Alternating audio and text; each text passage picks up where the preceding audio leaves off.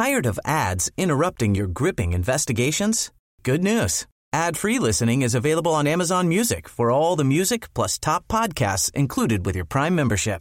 Ads shouldn't be the scariest thing about true crime. Start listening by downloading the Amazon Music app for free or go to amazon.com slash true crime ad free. That's amazon.com slash true crime ad free to catch up on the latest episodes without the ads.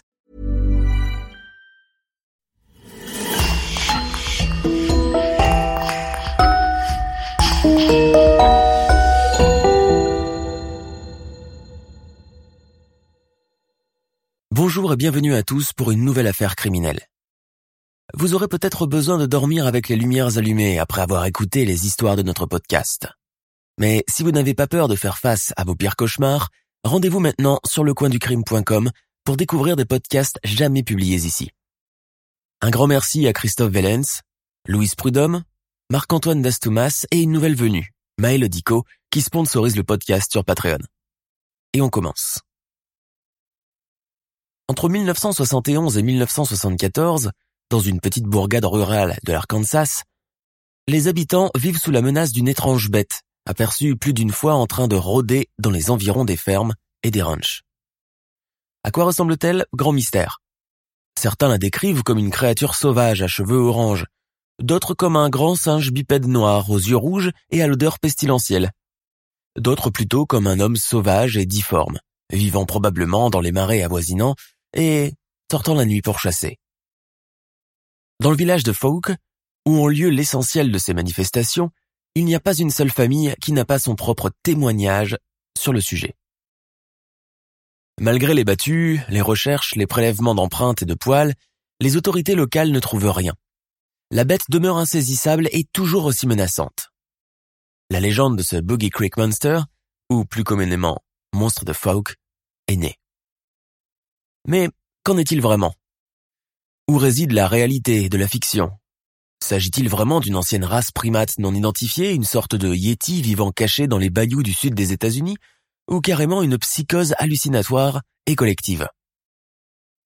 C'est ce que je vous propose de découvrir avec moi à travers notre affaire d'aujourd'hui. En quittant la ville de Little Rock, l'épicentre de l'État de l'Arkansas, il faut environ trois heures pour arriver dans le petit village de Fouke à cheval entre les États de la Louisiane et du Texas. À l'entrée de la ville, une bannière en granit proclame Bienvenue à Fouke, une communauté de la foi, de l'amitié et de la famille fondée en 1890. Hippies et autres marginaux, passez votre chemin. Au début des années 60, la petite bourgade ne compte que 390 habitants, tous fermiers, agriculteurs, éleveurs ou négociants en matériel agricole. D'ailleurs, l'essentiel de l'économie de la région dépend en grande partie de l'agriculture et de l'élevage. Faire le tour de toute cette petite ville ne nécessite qu'une demi-heure, tant il n'y s'y passe pas grand-chose. Ici et là, quelques maisons construites en bois, une église, des pick-up poussiéreux, des tracteurs, quelques magasins, trois ou quatre stations-service ainsi que deux cafés où se rencontrent les voisins éloignés qui n'ont pas le temps de se voir comme ils le voudraient. La dernière vente de tel ou tel cheptel, de tel ou tel cheval, de tel ou tel tracteur constitue l'essentiel des discussions de ces fermiers aguerris et attachés à leur terre et à leur région, dont ils tirent un grand orgueil. Quand elles ne travaillent pas à la ferme ou à la forge, l'essentiel de la jante masculine, tout âge confondu, pratique la pêche et la chasse, ces deux passe-temps favoris. Ici, on apprend à manier, à charger et à tirer au fusil très tôt, dans le pur instinct de survie hérité des aïeux en guerre avec les autochtones. Du côté des femmes, les rôles sont aussi très bien délimités. Elles font les courses, cuisinent, s'occupent des enfants, fréquentent le club de bridge le samedi soir et vont au service religieux le dimanche. La communauté de Folk, à l'instar des autres bourgades du sud des États-Unis à cette époque, gravite autour de l'église méthodiste protestante et la foi occupe le devant de la scène. Des valeurs telles que le travail, l'entraide, la pudeur et le respect mutuel entre voisins est de mise, sinon souhaitable. Ici on est fermier de père en fils, on hérite d'un lopin de terre ou deux, on le travaille, on économise. Pour acheter son premier tracteur, évitant les dettes et les grandes dépenses matérielles trop futiles pour les gens du terroir qu'ils sont. L'unique bureau du shérif, seule figure d'autorité locale, est installé à Texarkana et sert à la fois de siège administratif, pénal et civil. Mais le comté ne se limite pas uniquement à cela, il faut plutôt descendre du côté des basses terres, les célèbres Bottomland, ou tout simplement Bottom, pour voir de ses propres yeux tout le relief naturel que la région a à offrir. Loin du centre du village et de son animation quotidienne, on se retrouve ici dans un tout autre décor. Des terres vaseuses à moitié englouties sous les eaux, des sols pleureurs, des branchages déployés, une faune active qui nage, chasse, construit des tunnels, des aires de jungle tropicales humides, sombres, infinies, solitaires. C'est le bayou, que beaucoup de chanteurs country ont cité nostalgiquement dans leurs chansons. Mais ne nous arrêtons pas en si bon chemin, car au-delà de ce bayou, subsiste l'un des endroits les plus terrifiants, les plus isolés et les plus mystérieux de tout l'Arkansas, Boggy Creek. Boggy Creek, c'est 175 km d'étendue d'eau d'une profondeur de 120 mètres qui serpente la région, où vivent castors, serpents, alligators, truites, poissons-chats, rongeurs et oiseaux. Dans cette étendue vaseuse et sauvage, seuls les chasseurs et les trappeurs les plus intrépides arrivent à se frayer un chemin à bord de leur barque sans se perdre en cours de route. Mais dès que le soleil se couche, les braves chasseurs se dépêchent de rebrousser chemin et rentrer chez eux. Les petites créatures de Boggy Creek, tellement actives pendant la journée, se hâtent de regagner leur tanière et leur tunnel souterrain. Tous flairent quelque chose, une présence, une odeur, un cri. Ce cri, tous le redoutent car il ne ressemble à aucun autre. Et les hommes qui ont eu le malheur de l'entendre une fois dans leur vie disent avoir été paralysés de terreur au point qu'il leur arrive de l'entendre encore de loin, bien distinct. Mélange de râles aigus, de plaintes et de grognements féroces.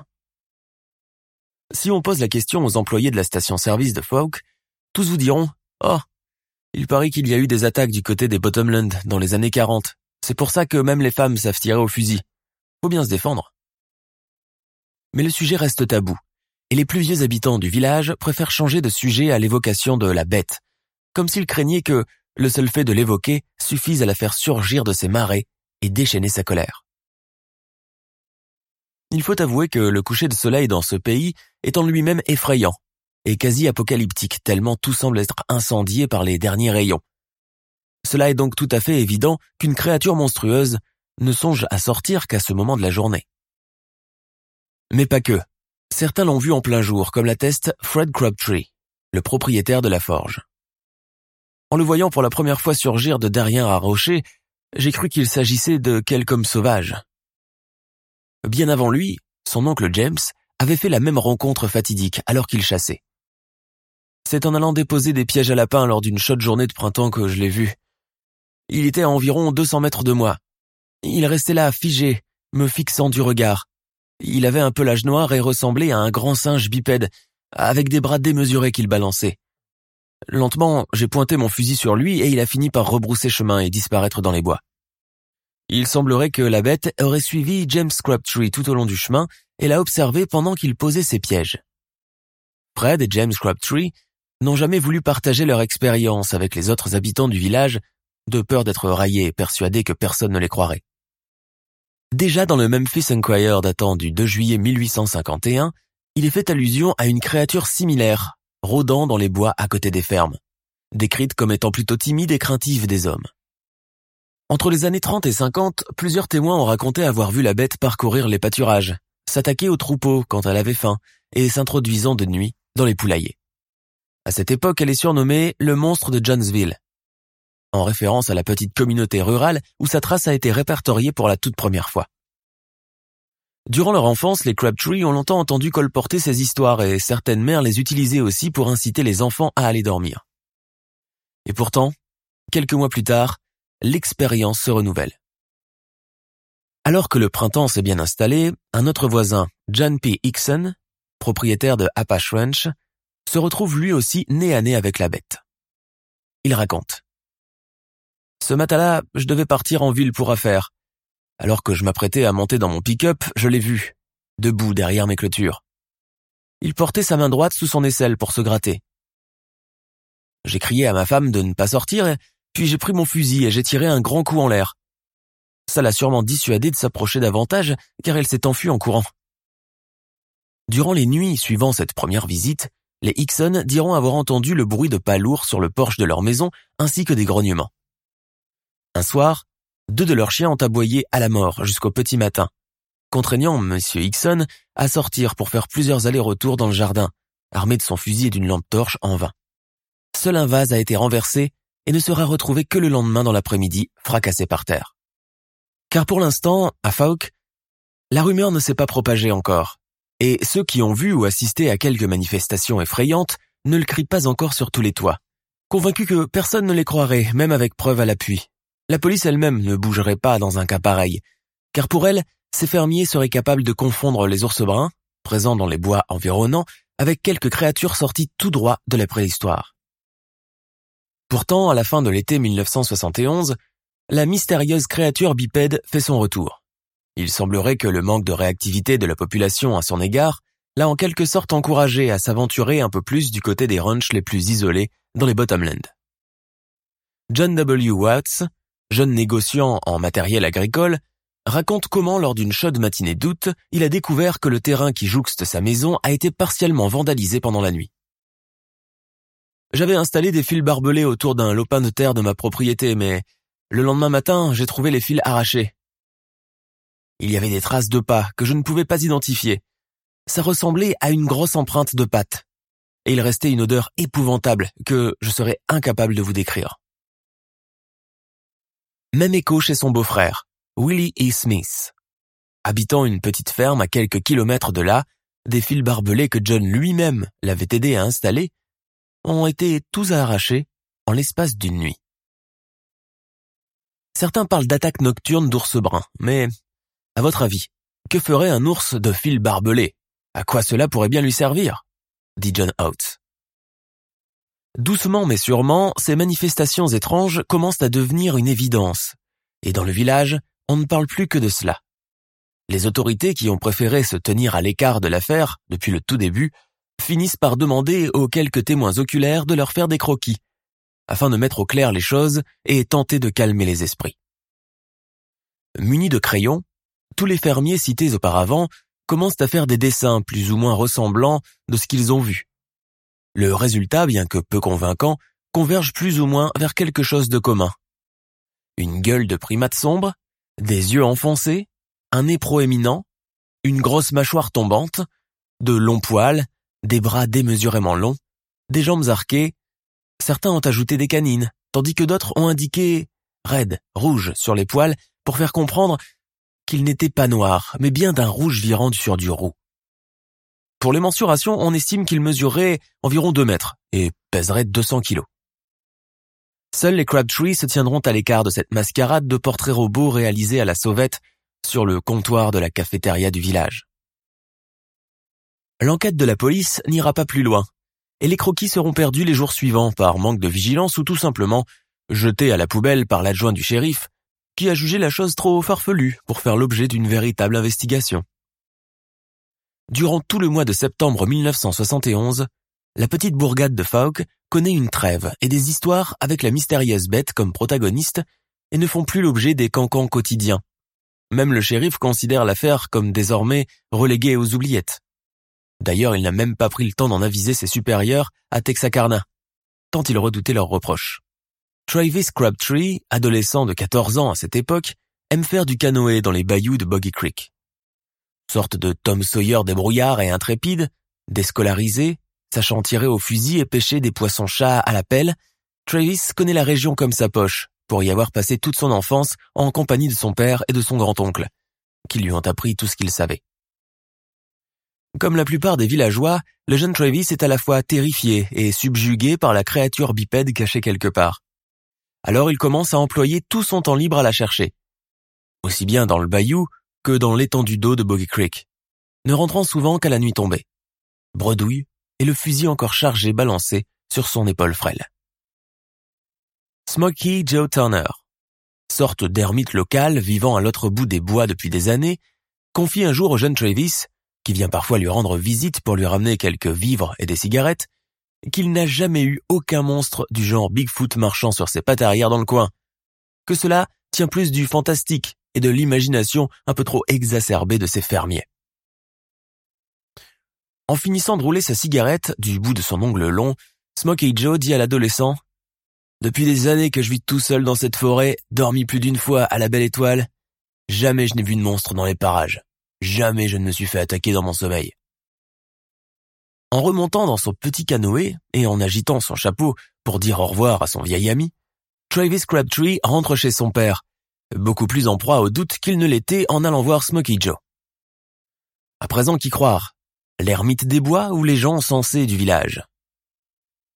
Nous sommes au printemps 1972, dans un petit bois des Bottomland, traversé par Boggy Creek. C'est ici que vit la famille Cersei. Leur petite exploitation agricole d'allure modeste et quelque peu délabrée tient à peine debout sur des pilotis. Les Cersei font partie de cette fraction non négligeable de fermiers américains qui ont collectionné les périodes de vaches maigres, et ce malgré le boom économique d'après-guerre. La maison des Cersei est située à l'embouchure d'un bois, ce qui l'isole du reste des habitations. Sur le terrain qui la jouxte, il y a un moulin à eau, un puits, des débris de vélos et d'outillage, le tout entouré d'une clôture brimballante et pattes assez solide. Une tornade, un ouragan, une forte tempête et la maison pourrait complètement tomber en miettes. Mary Beth Cersei, la cadette de la famille, est une jeune adolescente de 15 ans, venue passer ses vacances en compagnie de sa famille. Bientôt, elle va devoir retourner en pension à Texarkana, où elle poursuit ses études secondaires dans un lycée pour filles. Elle a hâte de retourner voir ses amis, aller au café, boire des milkshakes et manger des cookies, et surtout, aller essayer les rouges à lèvres des présentoirs de la pharmacie de Madame Gilbert. D'ailleurs, cette dernière ne les gronde jamais, même si elles prennent toujours les choses qu'elle essaie, à cause de leur budget limité. La vie modestement rurale que mènent les parents de Marie-Beth ne lui convient plus. Et elle se demande encore comment elle a bien pu tenir tout ce temps sans chercher à fumer une cigarette en cachette à l'arrière de la maison. Il faut dire que sa mère peut à tout moment la surprendre et la sermonner sur le sujet. Ce qui dérange surtout l'adolescente dans la ferme familiale, c'est le manque flagrant d'intimité et le confort spartiate et d'un autre âge qui lui est imposé. Ici, pas de ligne téléphonique, pas d'eau courante, pas de radiateur. Pas assez d'espace pour avoir sa propre chambre. La promiscuité inculque d'ailleurs très vite des règles de vie. Ne jamais rester en petite tenue dans la maison, quelqu'un pourrait te voir. Ne jamais s'attarder aux toilettes, ne jamais abuser de tel ou tel produit, il n'en restera pas pour les autres. Ne jamais laisser traîner ses affaires personnelles, à savoir petites culottes et produits féminins, etc. Comme s'il n'était pas assez nombreux comme ça, il a fallu que sa sœur Sue débarque du Missouri avec son nouveau-né pour passer des vacances. Si on peut appeler ça des vacances. Soupire Marie-Beth, exaspérée de devoir dormir sur le canapé du salon et laisser son lit à l'invité. En cette journée de mars 1972, le père de famille qui travaille comme commis dans l'entreprise d'engins agricoles est en déplacement professionnel à Texarkana et l'un des frères passe la nuit chez des amis. Marie-Beth, sa mère et sa sœur passeront donc la nuit toutes seules dans la maison.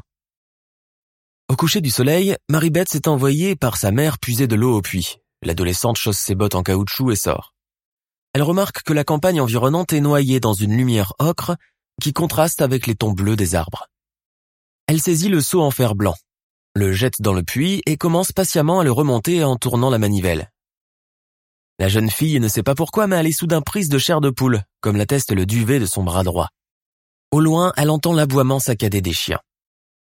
En versant l'eau recueillie dans une petite citerne, elle ne peut s'empêcher de se retourner à chaque fois pour jeter un regard furtif vers la clôture. Elle se sent comme épiée, observée dans ses moindres faits et gestes. Par qui Par quoi? Ou est-ce son trop-plein d'imagination qui lui joue des mauvais tours? Empoignant son fardeau, Marie-Beth se dépêche de rentrer à la maison en hâtant le pas. Elle jette un dernier regard par-dessus le porche, puis rentre en refermant soigneusement derrière elle la porte moustiquaire, puis celle en bois. Il est déjà presque 21 heures et dans la petite ferme des Cersei, Marie-Beth, sa mère, sa sœur qui ont dîné plus tard que prévu, s'apprête à aller tout de suite au lit. Madame Cersei prépare une infusion pour tout le monde et Marie-Beth, qui n'a pas encore sommeil, dit préférer rester encore à lire un peu à côté du feu rassurant de la cheminée. Le feu flamboyant éclaire gaiement la pièce tout en la réchauffant. Comme il n'y a pas de chauffage central, les fenêtres sont couvertes à grand renfort de couverture pour servir d'isolant au cas où les températures descendent tout à coup pendant la nuit. Ce qui arrive souvent en cette période de l'année. Libérée de sa frayeur de tout à l'heure, assise confortablement dans un fauteuil à côté du feu, Marie-Beth, qui est littéralement plongée dans la lecture d'un livre, ne voit pas l'heure passer. 21h30, 22h, 23h. Betsy, peux-tu couvrir la fenêtre en face, s'il te plaît? Le bébé a toujours froid et a du mal à dormir, lui demande sa sœur. Mais l'adolescente, beaucoup trop absorbée par sa lecture, ne l'entend même pas. Impatientée, sa sœur reformule sa demande en haussant un peu plus la voix et en lui demandant carrément d'éteindre la lumière de la cuisine. Ok, ok, j'arrive, pas la peine de crier. Je t'ai entendu. Poussant un long soupir, elle s'empare d'une des couvertures posées sur le rebord du lit et s'apprête à monter sur une chaise pour couvrir la fenêtre de la chambre. Mais là, sa frayeur de tout à l'heure revient au galop, la figeant sur sa chaise, les mains suspendues au plafond comme paralysées. Ce qu'elle redoutait depuis tout à l'heure était donc vrai. Sinon, comment expliquer cette masse noire surgissant de derrière la clôture, marchant d'un pas lourd vers la ferme en se balançant d'un côté sur l'autre? Une silhouette impressionnante, couverte de poils bruns. Une gueule de primate et surtout, il y a ces grognements haletants et ce regard, rouge, fixé sur elle. Marie-Beth pousse un cri de terreur, retombe inconsciente sur le lit, tandis que sa mère et sa sœur se précipitent et tentent de la réveiller. Betsy, Betsy, réveille-toi, parle-nous, dis quelque chose. Qu'as-tu vu, qu'as-tu vu? supplient les deux femmes en lui tapotant les joues. Dehors, la terrifiante apparition a déjà rebroussé chemin en poussant son cri coutumier, visiblement aussi effrayé que la jeune fille. Au petit matin, les sorciers retrouvent l'un de leurs chats raides sous le porche, les yeux exorbités de terreur, probablement mort de peur à la vision de la créature bipède. Mais le cas de Cersei n'est pas isolé. Il semblerait même que le village de Folk n'en est pas encore fini avec la bête. Les jours suivant l'incident, des bergers remarquent que des têtes viennent à manquer dans les cheptels. Dès le coucher de soleil, les chiens commencent à s'agiter nerveusement et refusent de s'approcher des bois, même ceux qui ont l'habitude d'accompagner les chasseurs. L'histoire de Cersei a ravivé de vieux souvenirs que beaucoup, dont le shérif, ont préféré ignorer pour se donner bonne conscience. Dans la nuit du 23 avril 1972, DC Woods Jr., sa femme Wilma et leur voisine Roisin Sengas reprennent la route de Fook après avoir disputé un tournoi de bridge à Texarkana. La voiture roule tout phare allumé, entourée par les bois des deux côtés. DC Woods allume la radio et une vieille chanson country remplit instantanément l'habitacle. Égayé par la mélodie de Dolly Parton, Dicey se mit à tapoter sur son volant pour donner la mesure. À côté, son épouse lui donne la réplique, car elle connaît aussi la chanson par cœur. Attention crie Royce Sedgas. Dizzy Woods donne un coup de frein puis la voiture s'immobilise. Bon sang Qu'est-ce que qu'est-ce que c'était Tu l'as vu toi aussi, Vilma Je crois que oui. Ne restons pas là, il faut rentrer. Le lendemain, la rencontre furtive mais suffisamment terrifiante des Woods avec la bête était déjà sur toutes les lèvres. Selon le témoignage de Roisin Sedgas qu'il aurait vu en premier, il s'agirait d'une grosse forme noire, galopant presque le long de la route avant de faire un bond et sauter de l'autre côté du bois, laissant à peine à DC Woods le temps de freiner pour immobiliser la voiture. On a vu une grande créature ressemblant à un gorille traverser la nationale 71, nous n'avons pas pu entrevoir sa figure, mais on a vu ses gros bras prendre appui sur l'asphalte pour avancer plus vite. Les femmes racontent qu'elles étaient glacées de terreur et ont ordonné à Dissy de reprendre la route sans s'arrêter avant d'arriver à destination. Pour la première fois en deux ans, les journaux locaux de Fouke et de Texarkana s'emparent du sujet et titre. La bête du bayou qui a terrorisé les fermiers est de retour. Le monstre de Boggy Creek aperçu par un couple sur la nationale 71. Cela sera la toute première fois que le surnom de The Boggy Creek Monster lui sera attribué en Arkansas et il ne sera plus appelé qu'ainsi. Selon certains, la bête aurait gagné en confiance, allant à présent jusqu'à enjamber les clôtures des fermes et essayer d'entrer dans les granges, comme si elle n'avait plus peur de rien, pas même des hommes prêts à la battre à coups de fusil. Les mois se passent encore. La bête retourna dans sa tanière et les choses se calmèrent pendant un moment. Un moment seulement. Nous sommes dans une ferme isolée de Miller County. Arrivé de Texarkana pour y passer trois jours de congé, Don Ford, son frère Bobby, sa femme Elizabeth ainsi que leurs amis, Charles Taylor et sa femme Cécile, s'extasient devant la simplicité et l'austérité du lieu.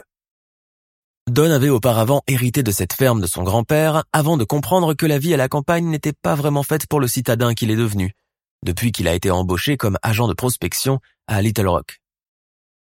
À défaut de vendre cette vieille maison encombrante, qui songerait à l'acheter et pour en faire quoi il a choisi de la convertir en sorte de résidence secondaire pour les week-ends ou les grandes vacances. L'intérieur jure beaucoup avec l'aspect extérieur délabré.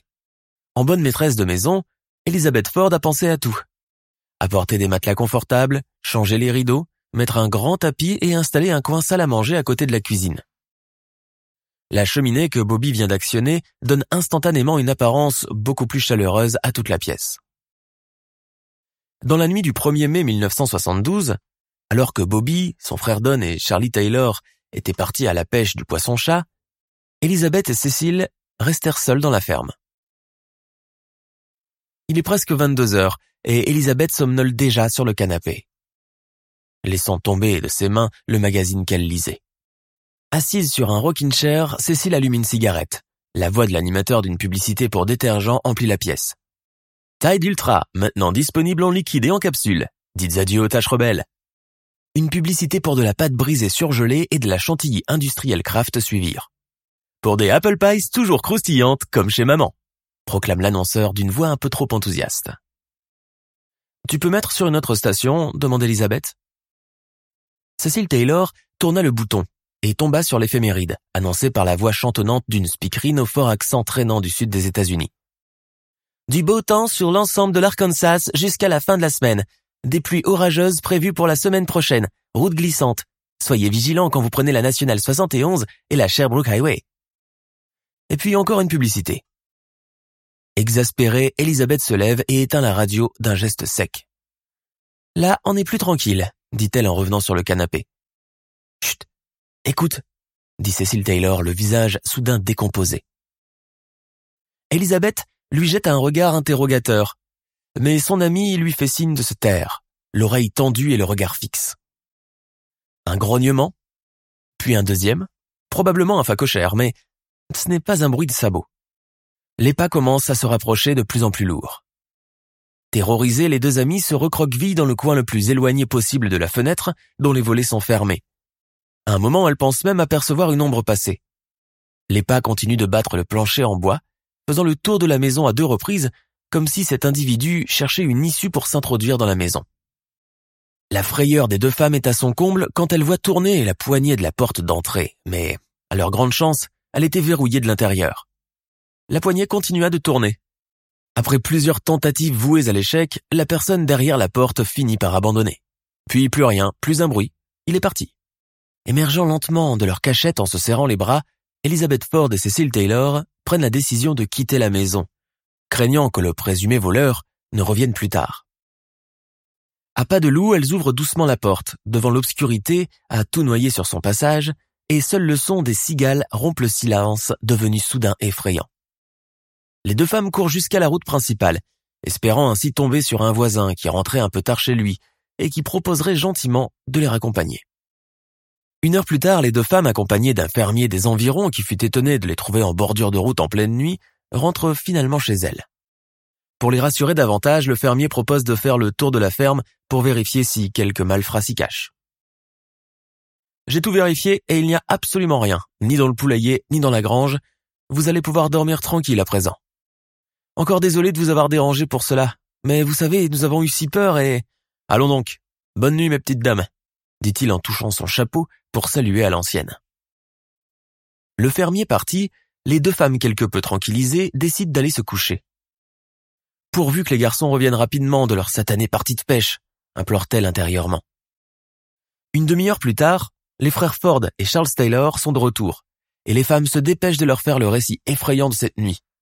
Les paroles se bousculent dans leur bouche, décousues et sans queue ni tête. Pour les rassurer, Dunford alla chercher son fusil, qu'il chargea de cartouches Winchester, et le déposa à côté de l'embrasure de la porte d'entrée. Seulement, c'est là que les choses vont déraper. Une grosse main noire et velue cassa soudainement le carreau de la fenêtre moustiquaire, s'emparant des cheveux d'Elisabeth, qu'elle agita comme un pantin dans tous les sens. La panique gagna toute la maisonnée. À présent, ce n'est plus que cris et ricochets de balles de fusil sur le plancher. Son fusil à bout de bras, Bobby Ford et les autres hommes se précipitèrent dehors et se mirent à tirer à bout portant sur le présumé cambrioleur de tout à l'heure. Mais ils ne sont pas au bout de leur surprise, car devant eux, ce n'est ni un voleur ni un rôdeur, mais bien une espèce de créature simiesque d'à peu près deux mètres de long, aux poils noirs et aux yeux rouges. Pour ce qui est des balles, elles semblaient n'avoir aucun effet sur elle. Les trois hommes persistèrent à tirer à bout portant comme face à un mur. La créature finit par battre en retraite et s'enfoncer dans les bois. Sous le choc, encore tremblant de peur, Marie et femme tentent tant bien que mal de retrouver leur calme. Mais les questions se bousculent sur toutes les langues. Qui était-ce? Que voulait-il? Quel genre de bête était-ce? Charles Taylor décida de coincer une chaise sur la porte, piètre tentative quand on connaît la force surhumaine de la créature. Puis on essaya d'aller se coucher. Mais le sommeil ne vint pas, alors tout le monde revint s'installer à la salle à manger, un regard inquiété sur la porte principale. Et si elle revenait? Vers deux heures du matin, le cauchemar reprit de plus belle. La créature revint à la charge. Cette fois-ci avec la ferme intention de pénétrer à l'intérieur. Et c'est ce qu'elle fait, en défonçant carrément la porte lors de cette troisième tentative. Probablement dans un élan de vengeance, elle jette automatiquement son dévolu sur Bobby Ford, qu'elle projette au sol et le blesse au niveau du dos. Encore une fois, seuls les coups de fusil réussissent à l'éloigner, tandis qu'une ou plusieurs balles ont probablement fini par faire leur effet et la blesser grièvement. Bobby Ford est conduit à l'hôpital pour se soigner et le reste de la famille atterrit au bureau du shérif pour témoigner de sa mésaventure toujours en état de choc. Quelques jours plus tard, la police de Texarkana prélève des empreintes de pas à trois orteils non loin de la ferme des Ford. L'attaque en corps à corps avec le monstre du Creek est une première du genre, car jusqu'ici, il se contentait de ne pas trop faire de dégâts. Quant aux empreintes, un expert en cryptozoologie proposa ses services pour les étudier. Ce dernier, dans un rapport, qu'il remit à la police par la suite, atteste qu'il s'agirait d'une créature non identifiée, probablement un singe bipède très poilu qui aurait vécu dans les marécages et les bayous environnants sans se faire remarquer pendant des années. Un dernier de son espèce, mais qui nous dit qu'il n'en subsiste pas d'autres, notamment des femelles, voire carrément des petits. À sa sortie d'hôpital, Bobby Ford, qui est appelé à témoigner dans un journal, est formel. Ce n'était pas un singe, mais plutôt une sorte d'humanoïde à gueule de primate courant rapidement avec une démarche galopante. Il se rappelle sur toute son odeur, qui rappelle celle du putois ou du chien mouillé. La mésaventure des Ford et de leurs amis fait pendant un long moment la une des gazettes à sensation. Au point que des chasseurs venus de tout l'Arkansas, accompagnés de cryptozoologues amateurs et de toute une armada de journalistes, décident de mener leur propre enquête sur le terrain. Accompagnés de chiens habitués à chasser le renard et le lièvre, ils ratissent pendant des jours le secteur de la ferme des Ford en remontant jusqu'à Boggy Creek, dressant des pièges, déposant des appâts de viande grasse et de gibier, en vain. La bête ne se manifeste pas et cela dure ainsi jusqu'en 1974 où elle fait parler d'elle pour la dernière fois. Nous sommes à quelques kilomètres d'Apache Ranch, là où se trouve la ferme de Scott Case, patron de l'une des stations service de Falk. Chaque jour avant de se rendre à son bureau au-dessus de la station, M. Case a pour habitude d'aller inspecter l'un de ses champs, où il a récemment fait planter du soja. Tout en évitant soigneusement de ne pas marcher sur les pousses, il fait ce jour-là une terrible découverte. Au beau milieu du terrain, il tombe sur deux grandes empreintes de pieds, comme il n'en a jamais vu auparavant.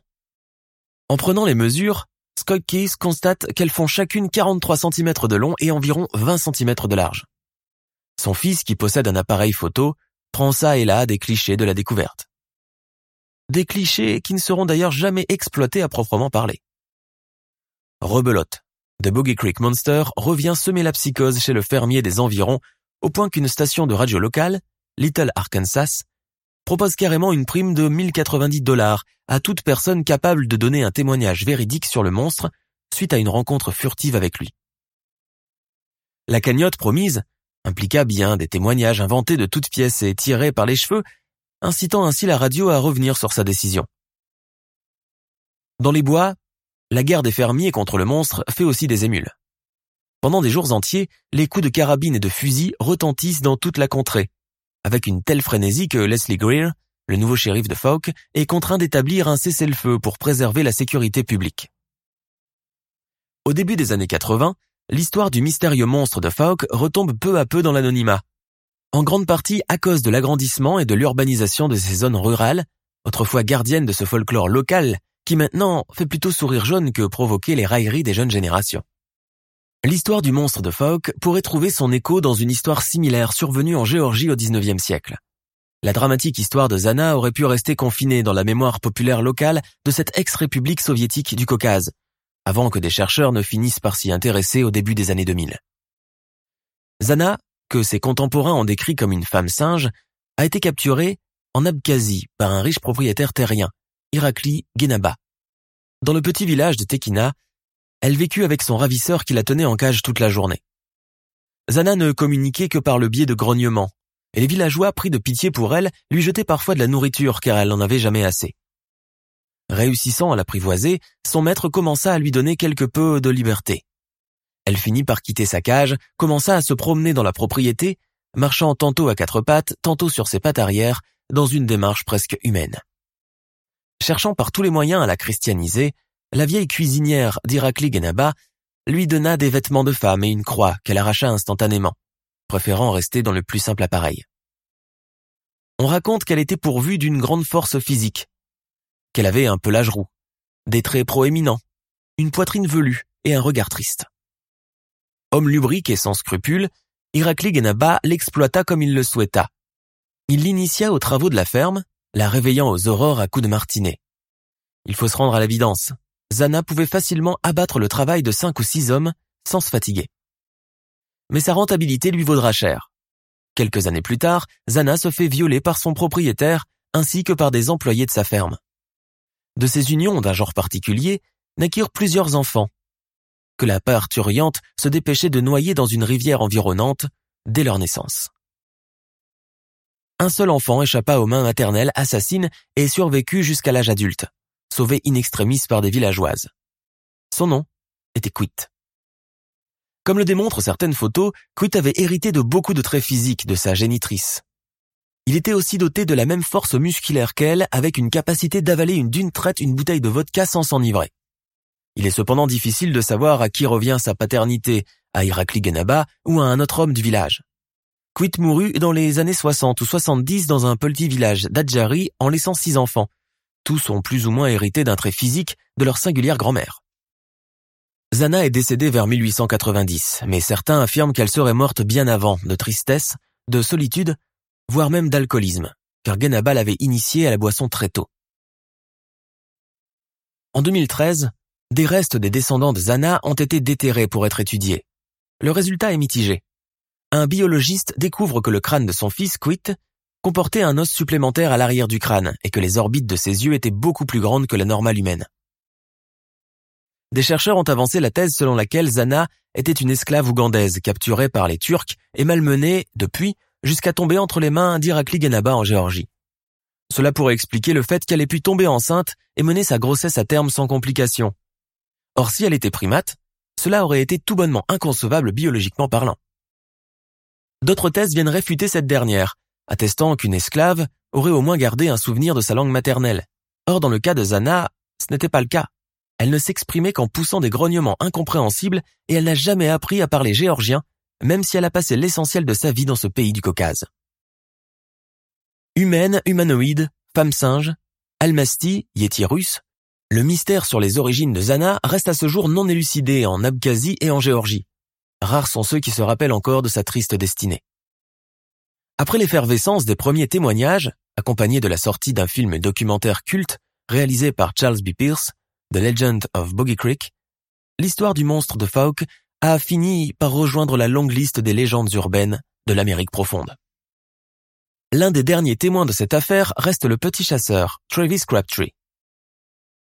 Apparu dans le film de Charles B. Pierce pour y jouer son propre rôle, il a tout de suite après quitté l'Arkansas.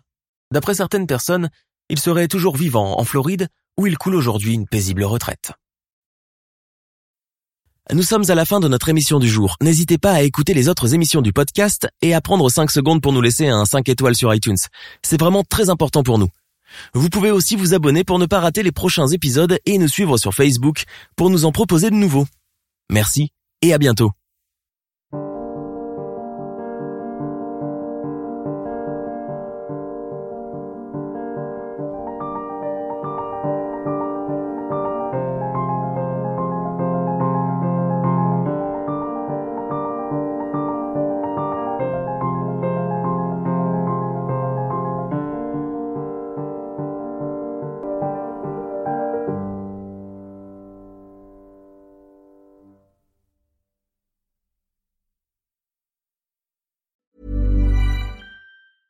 Tired of ads interrupting your gripping investigations? Good news. Ad-free listening is available on Amazon Music for all the music plus top podcasts included with your Prime membership. Ads shouldn't be the scariest thing about true crime. Start listening by downloading the Amazon Music app for free or go to amazon.com slash true crime ad free. That's amazon.com slash true crime ad free to catch up on the latest episodes without the ads. Even when we're on a budget, we still deserve nice things. Quince is a place to scoop up stunning high-end goods for 50 to 80% less than similar brands. They have buttery soft cashmere sweaters starting at $50, luxurious Italian leather bags, and so much more. Plus, Quince only works with factories that use safe, ethical, and responsible manufacturing. Get the high-end goods you'll love without the high price tag with Quince. Go to quince.com slash style for free shipping and 365-day returns.